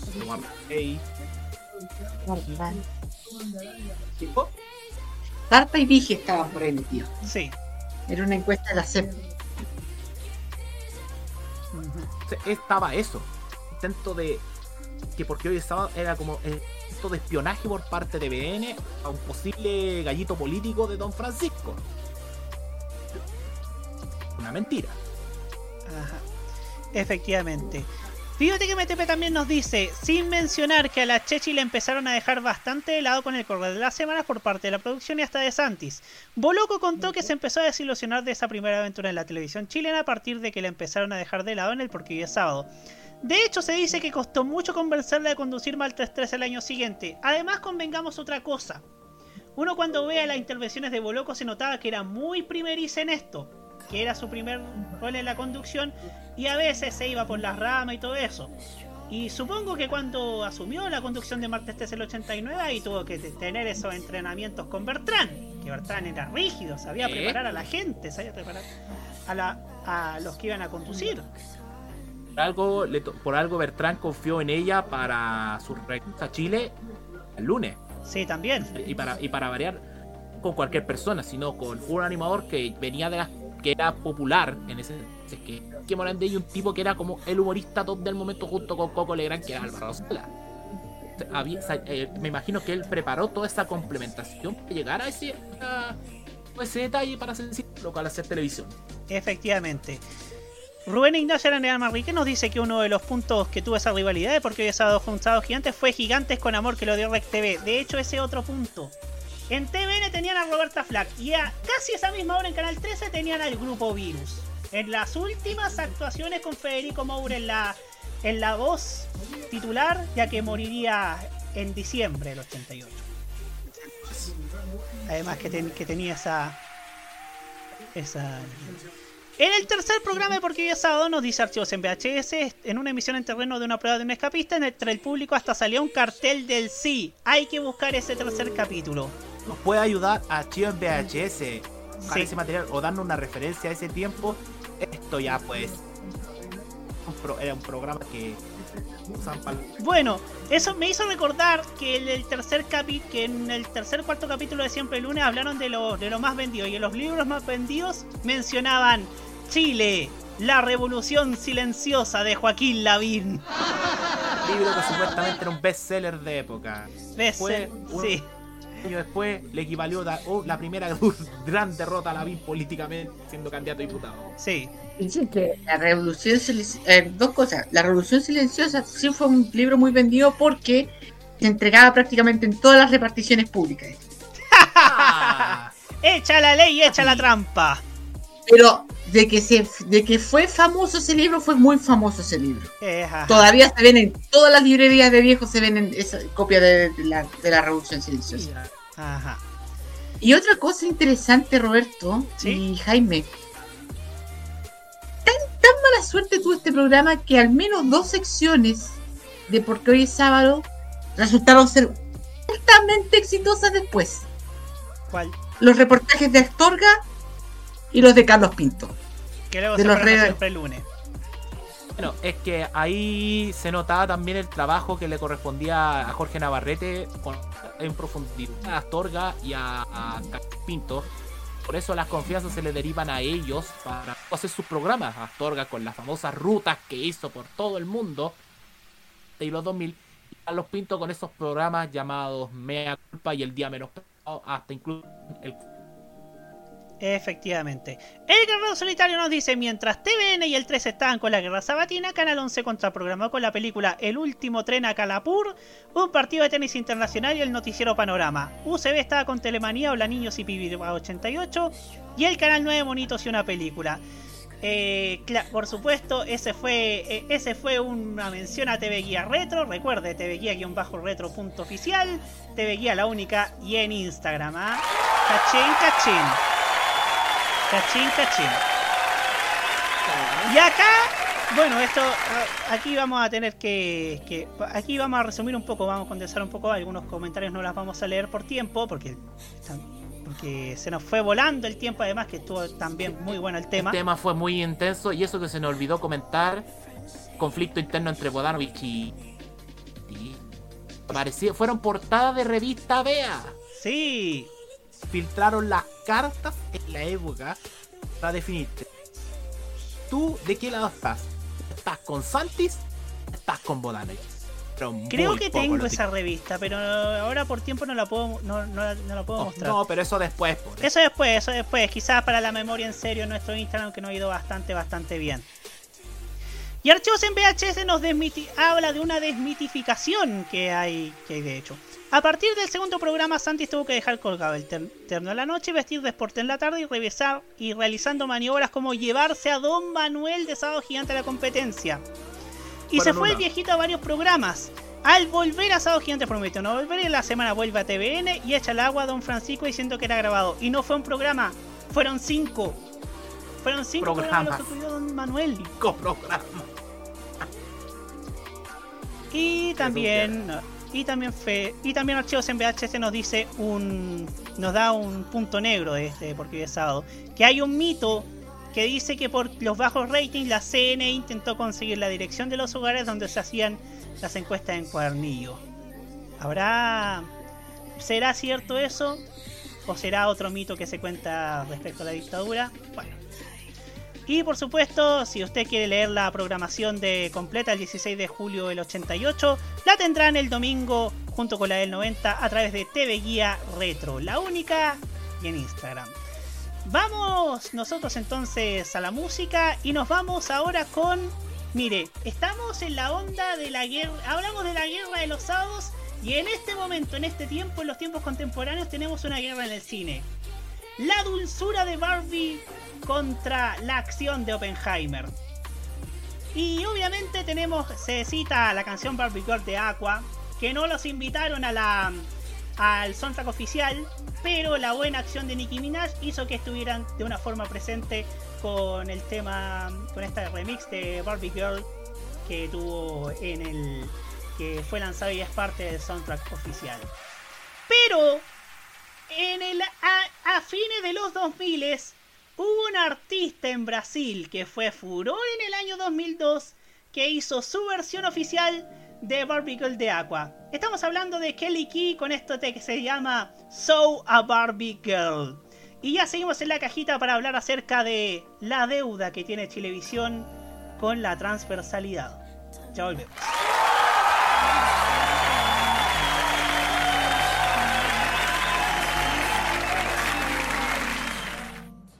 Oi, Barbie. Oi, Ken. Vamos dar uma volta? Ah, só pra você dar de carro? Fala sério. Sou a Barbie Girl, se você quer ser meu namorado, fica ligado, presta atenção na minha condição. É diferente, sou muito exigente. Anda, Barbie, vamos, Barbie. Sou a Barbie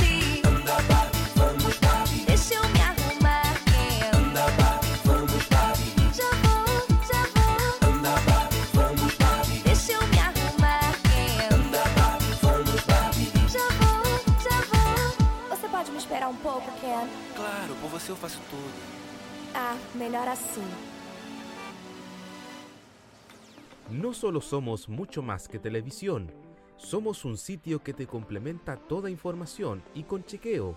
Somos un programa en YouTube donde la libertad de crear, pensar y criticar con fundamentos es válido.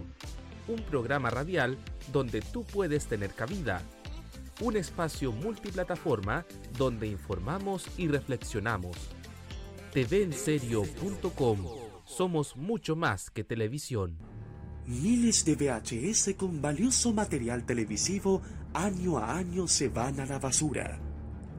Usted no los vote, dónelos.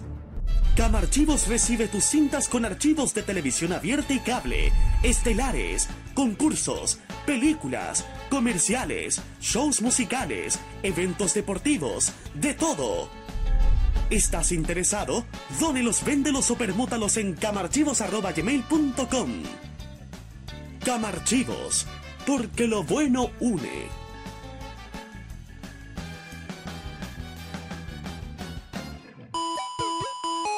Las novedades en anime. ¡Es adorable! La música del lejano oriente.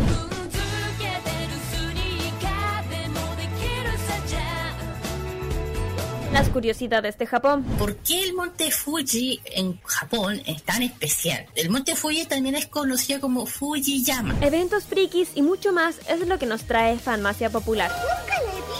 Todos los sábados, desde las 18 horas, hora de Chile continental, Ay, me encantan estos sábados de flojera. Kira, Carlos, Dani y Roque te traen toda la entretención e información directamente desde el mundo de Oriente. Ya lo sabes, Fanmacia Popular te acompaña cada sábado en la tarde a través de la señal de modo radio. Sí, sintoniza algo, estoy empezando a pensar. Vive Modo Radio. Programados contigo. Los mejores recuerdos del pasado y el presente de la televisión nacional e internacional lo ofrece Telearchivos en sus canales en YouTube y en las redes sociales. Transpórtate a los recuerdos que dejaron en la memoria colectiva en Telearchivos Retro. Conozca cómo ha sido el presente durante los últimos años en Telearchivos Moderno y revisa los mejores archivos en imágenes a través de nuestras redes sociales en Facebook e Instagram. Déjanos tu comentario en nuestro extenso material de archivo, que cada día crece más y más gracias a nuestros constantes archivos. Entra y suscríbete en youtube.com, dale like en nuestras redes sociales y disfruta de estos grandes recuerdos. Telearchivos, rescatando el pasado y el presente de nuestras vidas. ¿No sabes qué hay de nuevo en la programación de la televisión chilena? No te desesperes, encuentra la respuesta a tu interrogante con TV Guía, la revista digital con la más completa guía de programación de los canales abiertos de alcance nacional, regional y del cable, en formato de lujo. Encuentra TV Guía en nuestra página de Instagram, arroba TV Guía-oficial. Y a quienes les gusta la nostalgia, TV Guía Retro, con la programación de antaño, desde la década del 70 hasta el 2010. Búscala como arroba tvguía-retro punto oficial. TV Guía, la única, y en Instagram.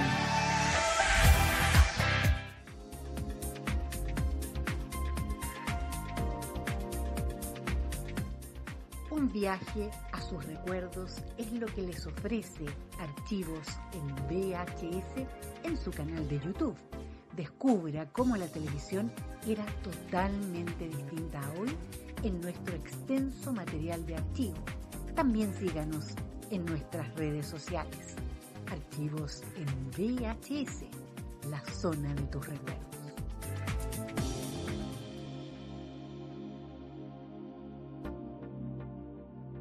Actualmente en el mundo para Porque el mayor referente de la televisión cultural y científica de los años 80 merecía este homenaje en Internet. Comunidad Tributo Hernán Holguín, un espacio donde rememoramos los grandes hitos en fotos y videos del histórico conductor del programa Mundo y panelista de Almorzando en el 13, Hernán Holguín Maibé. Síguenos en nuestro Instagram, arroba tributo Hernán Holguín. Y en Facebook nos encuentras como Comunidad Tributo Hernán Holguín. Y como si esto fuera poco, no te pierdas nuestro podcast en Spotify. 40 años de mundo, con los mejores programas de la serie. Comunidad Tributo Hernán Holguín. Todo un mundo, un gran legado.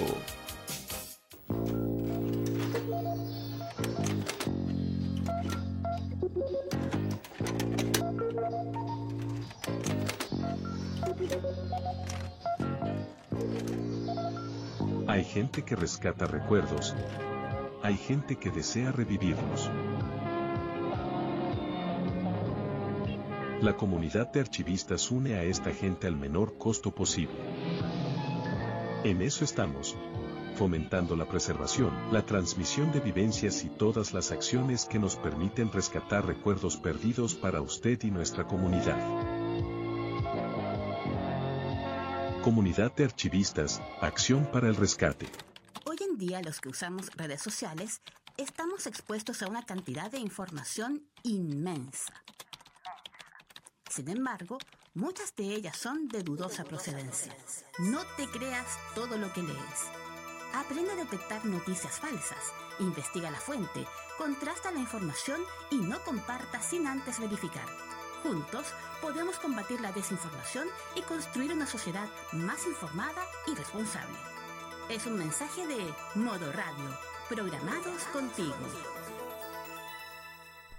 La información tecnológica y de los videojuegos lo puedes encontrar en nuestra web www.modoradio.cl. Vive conectado. Este es el único programa sobre noticias de televisión cuyo panel no está funado. Continúa la cajita en modoradio.cl. 10 y 28 minutos.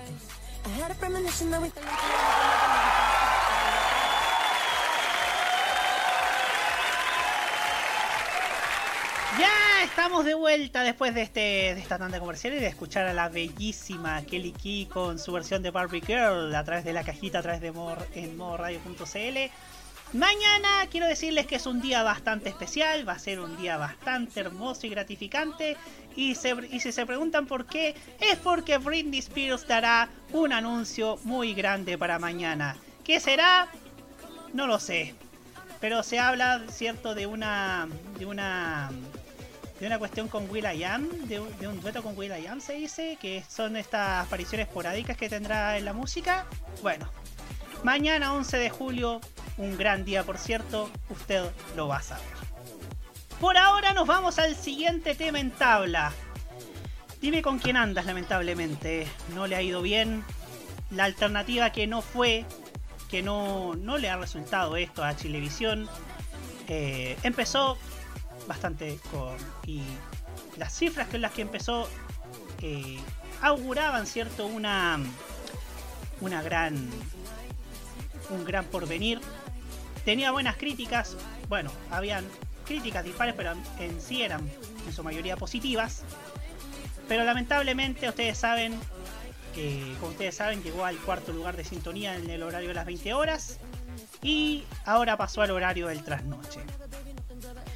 Sin embargo, como si fuese la dicotomía de lo que sucede en esta en los tiempos actuales de nuestra televisión, le está yendo muy bien en Paramount Plus. Siempre está en el top 10, por ejemplo. Entonces, equiparándolo, ¿cierto? Con lo que hablábamos la semana pasada en este mismo espacio respecto a Gran Hermano. Y en esta se la concedo, ¿cierto? A, a nuestro queridísimo Hugo Cárez Navarro, que acá hay un problema que tiene Chilevisión con la transversalidad. Que el éxito que tiene el streaming no lo repite, ¿cierto? En las en la televisión lineal. Hay muchos que dicen que debería tener audiencia en ambas. Y se hubiesen ahorrado todo esto. Y por otro lado, hay unos que dicen, hay otros que dicen que, claro, ahora el mundo es lo digital. Pero acá hay algo muy complicado, que es cómo hacer que la gente se cambie de Mega Chilevisión a pesar y por cierto teniendo las críticas que tiene hoy día el área dramática de dicha estación televisiva. Entonces acá, como bien dijo nuestro amigo Hugo Cares, a quien le mando un cariñoso saludo y que está con nosotros, claro, y en esto estoy de acuerdo con él, que Chilevisión tiene un problema con hacer con una audiencia transversal. Tiene un serio problema acá. Y acá nos vamos a preguntar, ¿por qué Chilevisión no, no ti- tiene ese flanco que le impide consolidar la tan buena sintonía que tuvo durante el año 2021? En fin, yo he visto Dime con quién andas, me pareció una buena novela, me pareció una tremenda historia de hecho, pero quiero darle la palabra a nuestro experto en telenovelas, nuestro experto en teleseries de este programa, nuestro queridísimo Martín Correa Díaz. Ok, pensé que me tocaba después, pero bueno. Eh, voy a estar sin cámara por temas de. por temas técnicos. Yo siento, igual que tú, es una buena novela. Empezó un poco lento, porque el- primer capítulo era un poco lento, eso lo admito, pero a mí me está gustando. Lo que sí me cuesta entender muy bien es el hecho de que no se haya podido afianzar en, en TV abierta, así como se está afi- afianzando en streaming, ya que ha estado varias, varias semanas. De las tres semanas que ha estado, o un poco más, no estoy seguro, pero creo que la mayoría estaba en el top 10 de más vistos, si no me equivoco. Así que, a mí, no sé, es verdad que mucha gente la encontró lenta, la encontró aburrida, pareciera que siempre pasa eso con te- las telenovelas que no son del Mega. O sea, hay mucha gente que las del Mega las encuentra aburridas, pero no es tanto como con las de los otros canales. Y eso es raro, no sé, al menos para mí fue raro. Pero, no sé, honestamente no sé muy bien qué pasa aquí. Siento que televisión como que aún no se enfoca muy bien en ese cierto punto. No sé cómo explicarlo porque no estoy muy informado con el término. Pero siento que debieron haber hecho como una promoción de una manera que se enfocara en ambas plataformas. Como que no enfocar tanto a una parte o a otra, sino en ambas. O sea, sí, en ambas se explicaba que la novela iba a estar disponible en Paramount Plus y que se ve por TV también. Pero al mismo tiempo siento que mucha gente dijo, ah, ya, ¿para qué la vamos a ver en TV si la podemos ver por la plataforma? Y a eso sumado, sumándole las críticas que recibió, que muchos la encontraron fome, todo. Y también a eso, y también siento que también se influenció en que, por lo que yo sé, como la vida misma empezó a mejorar la trama. Y, ah, para más, y metieron otros núcleos, más personajes, parece que va a haber una pareja homosexual. Y mucha gente se está enganchando por la pareja, por la potencial pareja homosexual. Dejémoslo claro, fue un gancho que se le ocurrió ahí.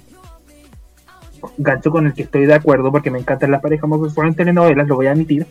Pero siento que el, esos fueron varias, esos fueron esos tres conceptos. El que siento que no la promocionaron bien en parte, como que se enfocaron un poco más que iba a estar disponible en la plataforma. El hecho de que mucha gente no, la, no le gustó. Seamos honestos, no le gustó porque la encontraron lenta.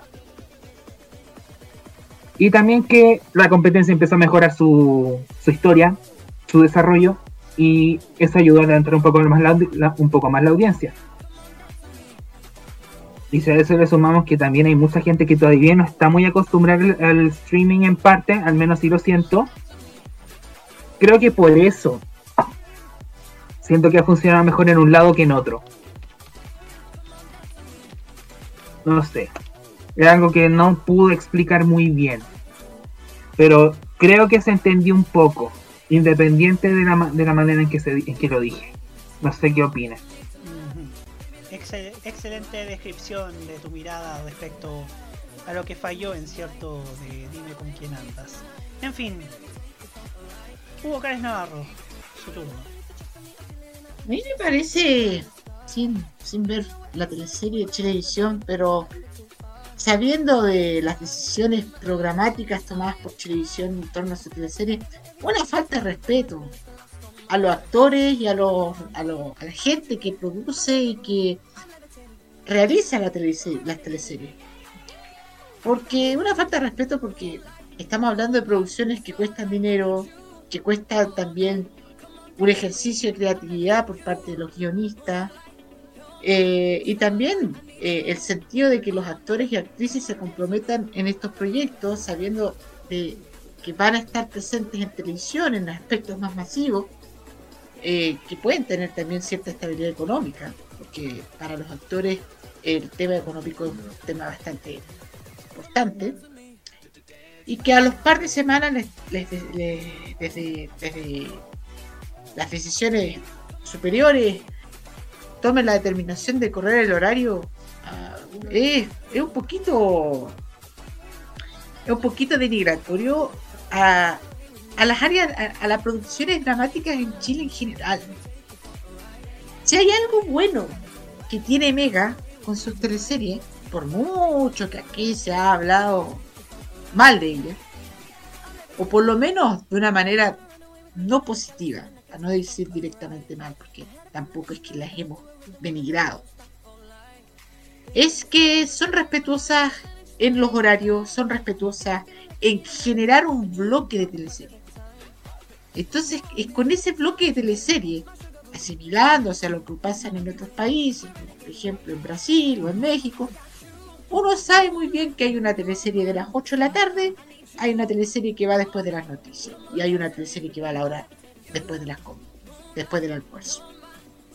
Y la gente ya más o menos tiene mentalmente preparado ese ejercicio mental. Yo sé que va a haber una teleserie a las 2, después va a haber una teleserie a las 8 y después va a haber una teleserie nacional a las 2. Y eso también eh, genera fidelidad ante el público. Cuando se decide tomar este tipo de decisiones por parte de televisión, tú haces prácticamente le das la espalda al público. Le das la espalda a la gente que quiere fidelizar con estas teleseries. Y también eh, se le está dando la espalda nuevamente a- al género dramático y a la oportunidad de buscar una alternativa de realizar producciones dramáticas más allá de lo que impone el Mega. Y en todo sentido, no solamente estoy hablando de telenovelas. Tratar de generar algo de competencia, tratar de generar algo que, que motive a que los otros canales puedan decir, ya, bueno, me atrevo. Pero si se hacen este tipo de decisiones, parece que a los canales les importa poco realizar algo más allá de lo que nosotros conocemos como entretenimiento en la televisión chilena actual. Y eso a mí me parece más o menos negativo. Eh, también, eso sí, hay que entender que a la teleserie no le está yendo mal en otras plataformas, que es lo mismo que está pasando con Gran Hermano, y ya hemos hablado bastante de eso. Y en cierto modo eso es algo bueno, porque estás buscando otras alternativas más allá de la televisión convencional, estás buscando otra clase de público, pero el, el- te quedas con otra con una pata sin, sin abandonar, es que abandonaste, que es la gente que es fiel a la televisión convencional, que no la podemos olvidar. Y hay que tratar también de enganchar a ese público. Si no enganchaste con el gran hermano, y ahora no lo están enganchando con esta teleserie, entonces, escucha, es un problema grande que se le viene a televisión porque si bien se adelantaron mucho, que es algo importante, al adelantarse mucho se olvidaron de- de- del público que todavía le da rating a la televisión y le da rating y que le termina dando de manera subsidiaria eh, la inversión publicitaria a los canales que todavía se mide a través del rating la- las, empresas y las agencias de publicidad ven el nivel de sintonía a través de, de- de- todavía.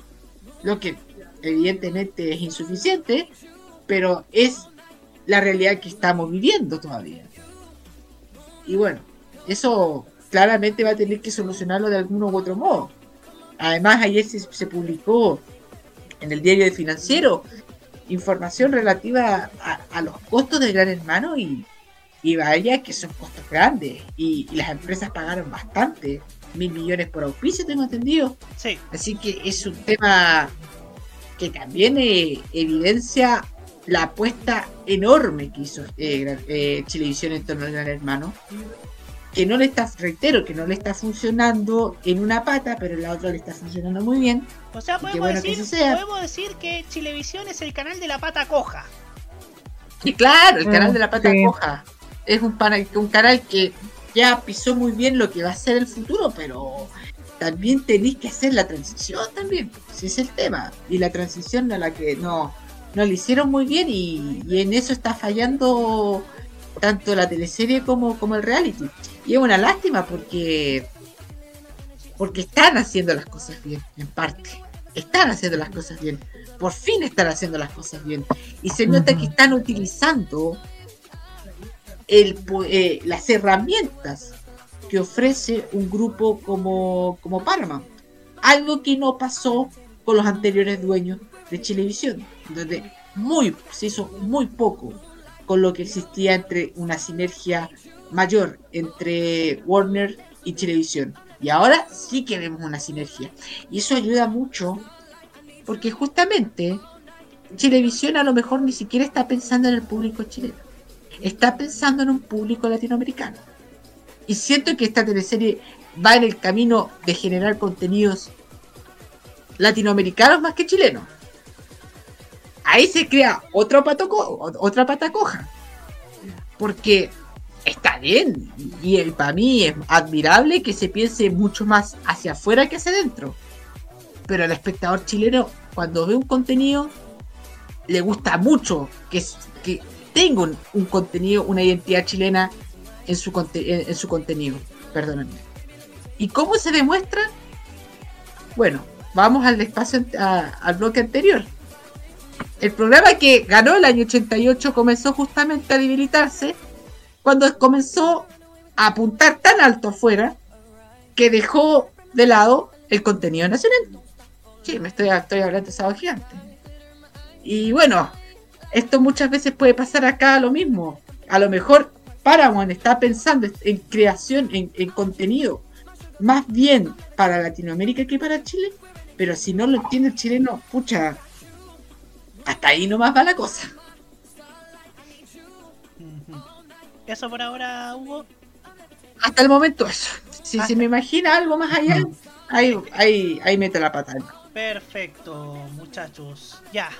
En fin, eh, los únicos comentarios respecto de eso, bueno, Rubén e Ignacio Araneda Manríquez eran mucho mejores las teleseries de TVN y el 13 de los 80 y 90. Creo que en los próximos programas de, la cajita vamos a hablar acerca del regreso de Ángel Malo. Creo que lo tengo reservado para la próxima semana, así que estén atentos. Y Biblioteca MTP sobre Dime con quién andas. Mi mamá y mi hermana encontraron horriblemente mal esta teleserie, al igual que Gran Hermano. En fin. Eh, nos vamos ahora a la música. Este que nos fue bastante breve. Y, que bueno, en, en parte que así lo sea. Y ahora vamos con nuestro pedido, porque este es el momento de nuestro queridísimo Martín Correa Díaz. Ok, muy bien. Este tema lo elegí porque el viernes pasado ocurrió un acontecimiento grande para mí, que fue eh, la nueva grabación de Taylor Swift, Speaking of Taylor's Version, y este tema tenía mucha expectación porque el fandom estaba en crisis porque le cambió la letra. En- fue un cambio mínimo, pero el fandom entró en crisis igual, igual. A mí no me afectó porque me encantó, el tema me encanta, sigue siendo buenísimo y eso. No tengo nada más que decir. Acá está Better Than Revenge, Taylor's Version, en la voz de Taylor Swift. Disfruten. Y a la vuelta, la reflexión final. Y hoy día sí tengo una reflexión. Y vengo con el francotirador en la mano.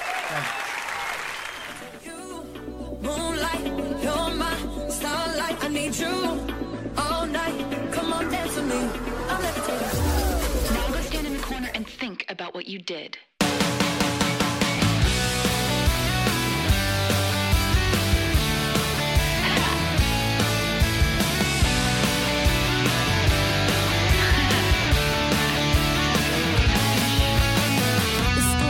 when it was hot and it was summer and I had it all, I had him right there where I wanted him. She came along, got him alone, and let's hear the applause. She took him faster than you could say sabotage.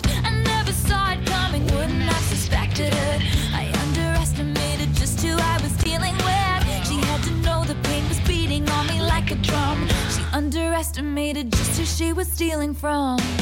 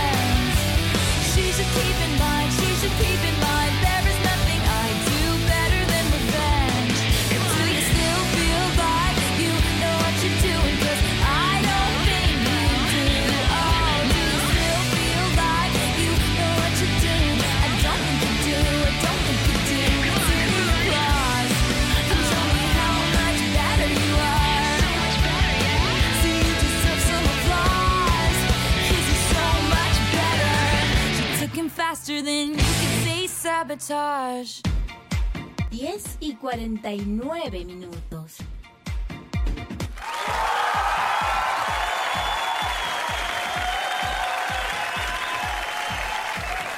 Así es, queridos amigos, ya estamos llegando una vez más al final de la cajita a través de modoradio.cl. Les agradecemos como siempre la gran sintonía que nos brindan como cada semana y, y empezamos con las reflexiones finales de nuestro panel, que es el ritual con la que despedimos cada, cada noche este espacio.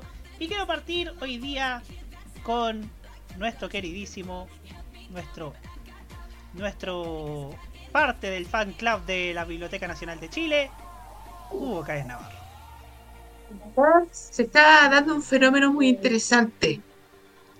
Eh, en los países en donde se han postulado candidatos de, de- de- de derecha radical, eh, los canales de, televisión sobre todo le dan mucho piso en su momento cuando se nota que son candidatos excéntricos, cuando, eh, cuando dan rating. Y cuando se dan cuenta que son peligrosos, tratan de hacerle la contra. Esto pasó en Estados Unidos, esto pasó en Brasil y esto está pasando en Argentina, donde Javier Milei por años se paseó por, por prácticamente todos los canales en Argentina porque daba rating, o sea, prácticamente, y porque generaba morbo. Y ahora se dieron cuenta que tiene, tiene reales eh, eh, expectativas de poder ser electo presidente en las elecciones de diciembre, que ahora la televisión le está comenzando a dar un parelé bastante fuerte. Ya hay dos figuras que le han que han asociado de, fa- de manera muy crítica a Milei, eh, entre ellas la, la figura respetable y también histórica y también incluso discutida de Jorge Lanata en su programa ayer, y también de otra personalidad como la señora Canosa, que mejor no hablar de ella. Pero parece que a los argentinos se les encendió, se les prendió la ampolletita, pero ¿será demasiado tarde? O mejor dicho, el público, el votante, creerá o tendrá asumido de que esta es una estrategia para votar. Pa- para estos candidatos de derecha radical, esta mala propaganda para ellos es todo lo contrario. Les acarrea mayor fidelidad entre sus votantes y Trump y Bolsonaro terminaron siendo electos a pesar de la campaña en contra de su imagen de los grandes medios, tanto estadounidenses como brasileños. Muchas gracias, Hugo Cáez Navarro. Jaime Betanzo, su turno. Hoy día me voy a enfocar a un tema que hemos hablado la semana pasada, la Comisión de la Desinformación. Resulta que estaba la semana pasada en un grupo de WhatsApp de algunos colegas y les llamaba la atención lo preocupados que estaban por la Comisión de la Desinformación. Había que preocuparse sobre qué es lo que nos van a censurar o el tema de redes sociales. Y yo les dije que en el caso de los medios había que tener una preocupación, obviamente, una al respecto al tema cómo ejecutar, como lo planteamos la semana pasada con Hugo Cares, Nicolás Eduardo López, pero no a dejarse llevar por ese pesimismo de que va a ser una ley mordaza. Por sobre todo, me quiero quedar con una frase tan simple entre todos nosotros. Y que nada hace, nada teme. El que solamente publica información respecto los hechos concernientes bajo testimonios reales, no puede ser catalogado como una fake news sino como un hecho real. Lo que ponemos en duda muchas veces son las mentiras con cierto sesgo ideológico político. Voy a hacer un llamado de coherencia a mis colegas de los medios de comunicación, mantener la cautela respecto a este tema. Aquí somos partícipes todos, todas y todos, para poder armar esto posible y que tampoco sean cómplices de los, de los prejuicios que significa muchas veces esto. Que entre todos nosotros depende poder acabar con esta pandemia digital llamada fake news que afecta no solamente a medios de comunicación y a los seres humanos, los libre pensantes, sino también perjudica a algo tan trascendente para nuestra sociedad, la democracia. Eso nomás, Roberto. Muchas gracias. Muchas gracias. Y no solo la democracia, sino que temas como deporte y temas incluso que pueden ser banales, pero que también pueden tener temas sociales como lo es el entretenimiento. Eh, Martín, ¿tienes reflexión? Mm, quería hacer una, me- una mención relacionada con el segundo tema, que es el hecho de que algo que mencionó Hugo se me, me hizo ruido. Que con Dime con quién andas, Televisión buscaba como expandir, ex- expandir su visión a como algo más centrado para exportar la- al continente latinoamericano, no solo en Chile. Y la verdad eso me parece bien, porque si bien muchas telenovelas chilenas ya han logrado llamar la atención de gente afuera, ya sea con sus remakes en otros países o gente que se envició con las originales porque odiaron los remakes, esta última pasó mucho con el remake de Perdón nuestros pecados que a mucha gente no le gustó, terminaron viendo la original y les gustó mucho más. Pero bueno, volviendo al tema, yo siento que están haciendo bien con hacer algo que se pueda exportar de manera más fácil, pero al mismo tiempo como que no se están centrando tanto en el público de origen, o sea, en la audiencia chilena. Y siento que si tienen, si quieren hacer algo que se ve que sea exitoso aquí en Chile, pero que también pueda ser exitoso afuera, siento que tienen que hacer un equilibrio.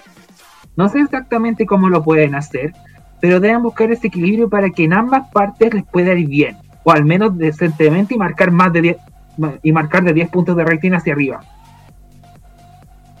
Es lo único que tengo que decir. Muchas gracias, Martín Correa Díaz. Ahora voy yo, porque, bueno, una frase que se le atribuye, que lo dijo de hecho Emilio Ascarga Milmo, que quedó marcada para bien o para mal, era que decía, nadie puede vivir sin entretenimiento.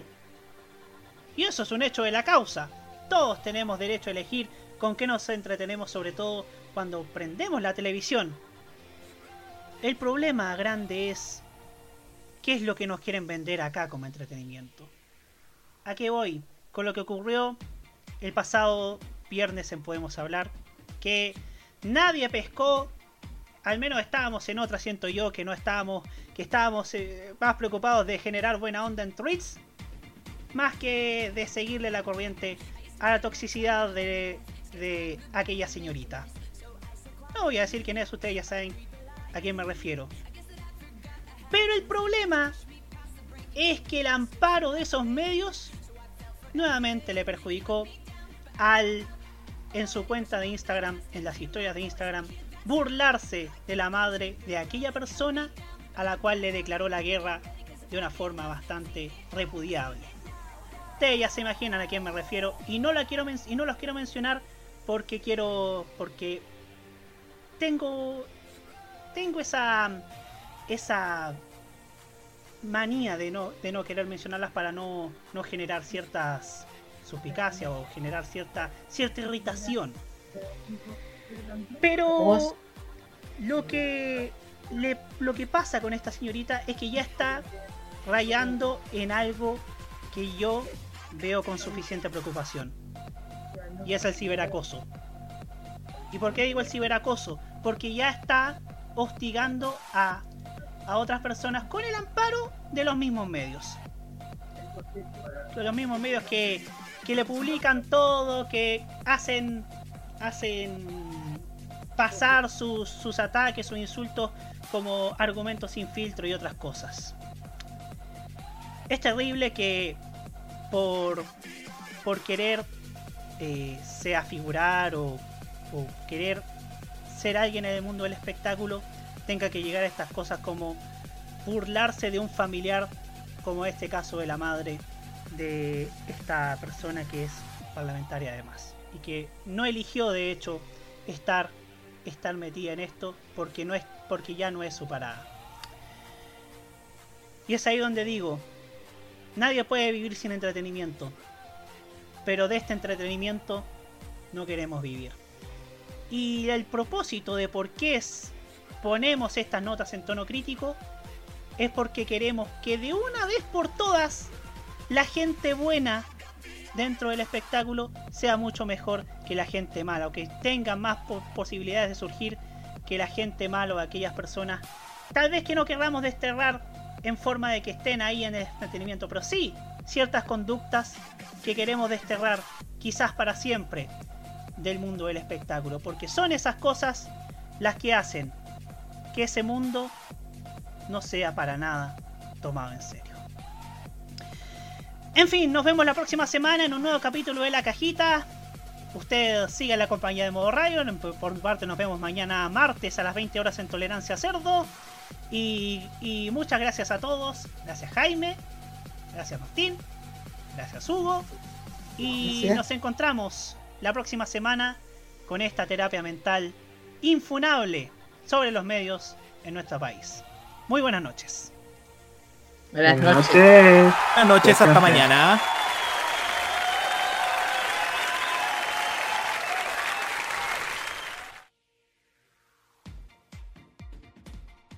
¿Lo pasaste bien con nosotros? Esa es la idea. Si llegaste acá es porque te gusta reflexionar sobre los medios y la televisión en Chile. Contamos contigo la próxima semana en una nueva terapia mental. Cerramos por esta semana la cajita en modoradio.cl. opiniones emitidas en este programa son de exclusiva responsabilidad de quienes las emiten y no representan necesariamente el pensamiento de modoradio.cl.